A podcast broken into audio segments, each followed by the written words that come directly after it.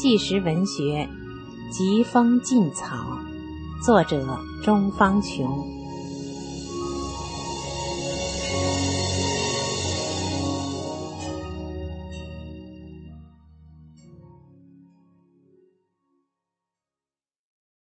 第四章：弥天大谎欺世人，颠倒黑白的四川电视台新闻。我又在驻京办的小房子里面被关了一个星期后，由防暴大队的警察押回成都青羊区戒毒所，强行洗脑两天后，再被非法拘留半个月。因为每个上访的大法弟子送回成都后，都要先到戒毒所洗脑两天。我和其他拘留人员一样，一进门便遭到脱光衣服非法搜身。他们对于大法弟子主要是搜经文和钱。我们必须交每天的生活费十五元后，到露天的装满水的大盆子里面去捞一个又烂又脏、掉了瓷的饭盆和一双简易的筷子，及两张所谓的消毒纸到监室去。一进又是半个月。吃过午饭，我便开始练功。一套功法还没有练完，室内一位被拘留人员对我说：“你的腿上有血管瘤。”你怎么知道的？我很奇怪。他说：“你一进来我就觉得你很面熟，说话的声音也很熟悉，就是想不起来在哪里见过你。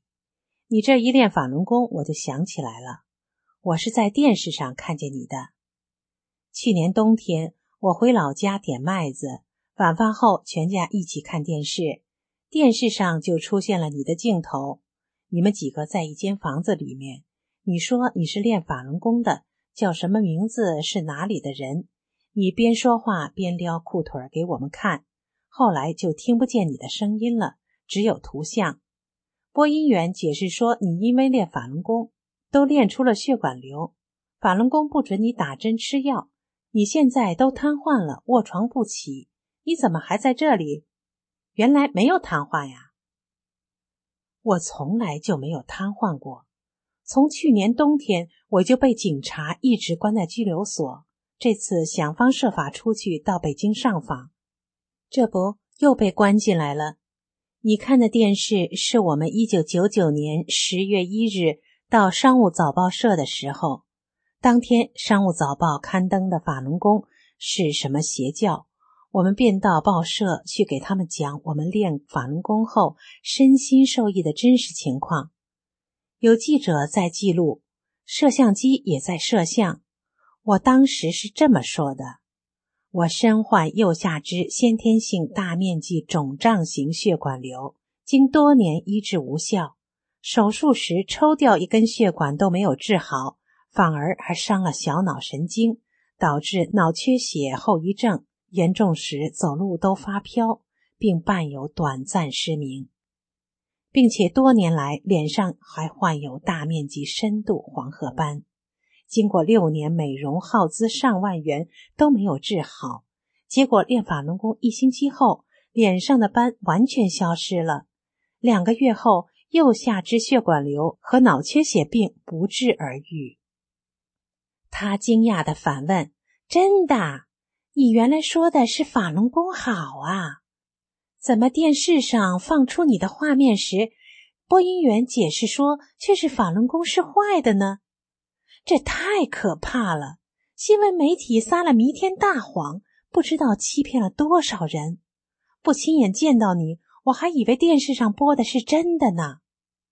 而且这电视还不止一次放呢。”头天晚上我们看后，第二天晚上我正在洗脚，儿子叫我：“妈妈，你快来看，昨天晚上那个练法轮功的女娃又出来了。”我问他：“你看的是哪个电视台呀？”他回答说：“我们乡下只能收四川电视台的一个频道。”我又问：“如果有人来调查这件事，你敢证实吗？”他说。我肯定敢。我叫江先碧，我家就住在四川省乐至县放生乡。我一直在城里开个自行车店，这次是因为卖了一个脏车被拘留。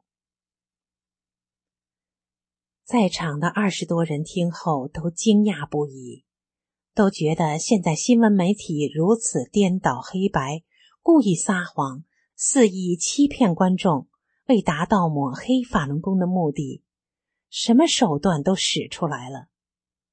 他们了解了法轮功真相后，当时就有一半以上跟我学练法轮功，还有的表示回去后也要练。并一定要转告亲人朋友，电视上演的法轮功是假的。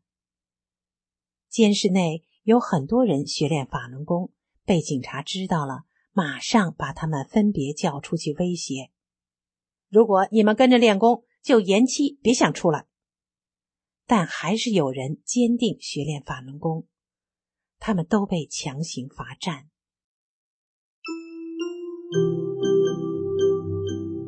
你知道吗？法轮大法自一九九二年传出以来，至今已红传世界近八十个国家，受到世界人民的喜爱。法轮功主要著作《转法轮》和《法轮功》已经被翻译成三十余种语言，在世界各地出版发行。截至二零零五年五月，世界各国政府机构、议员、团体组织等对法轮大法和创始人颁发的褒奖及支持议案、信函已超过两千四百九十项。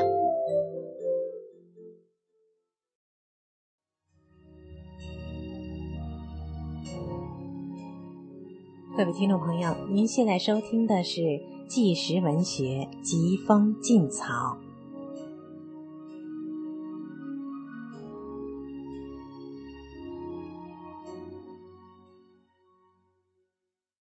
拘留所里关的戎马半生的军人。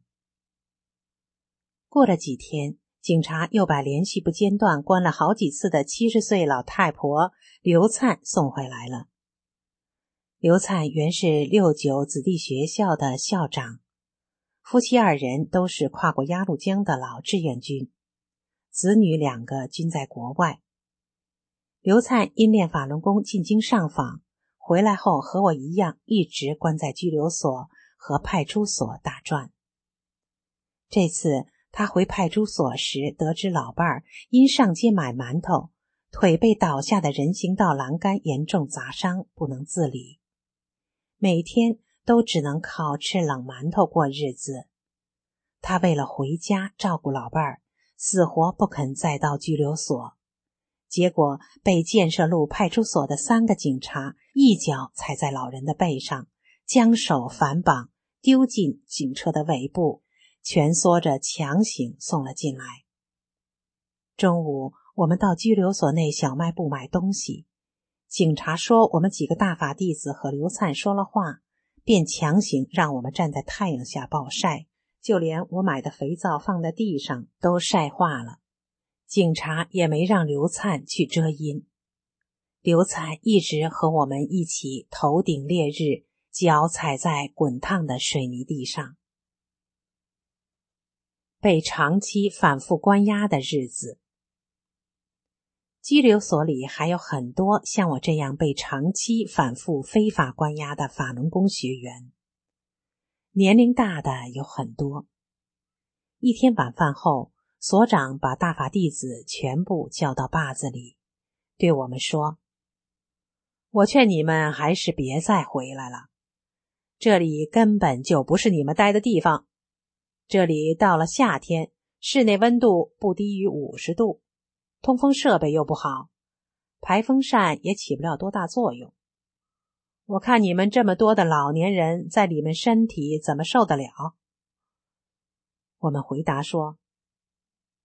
我们也不想来呀，你看，我们根本就回不去，还没回家，又送回来了。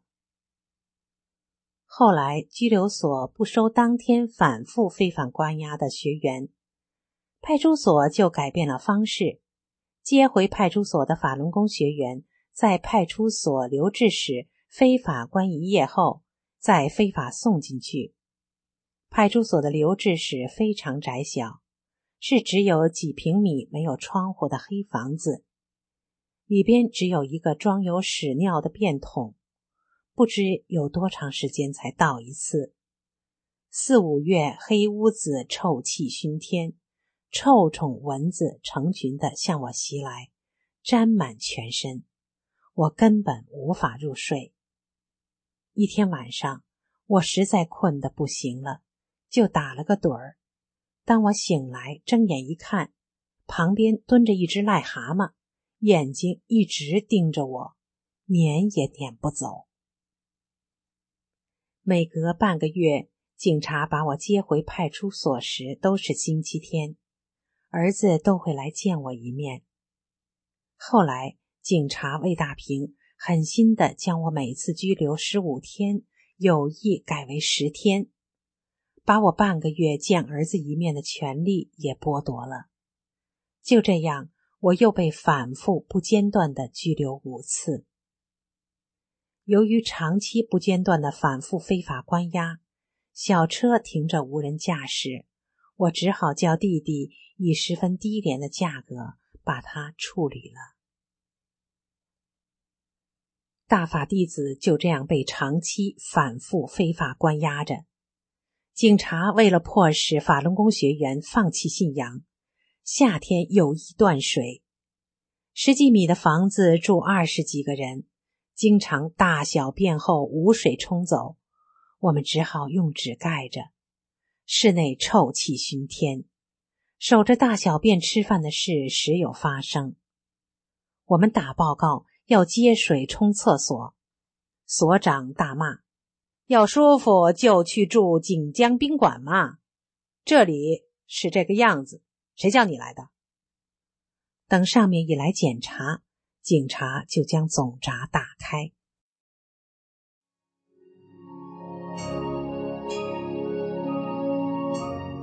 听众朋友，纪实文学疾风劲草，今天就为您播送到这里，下次节目再见。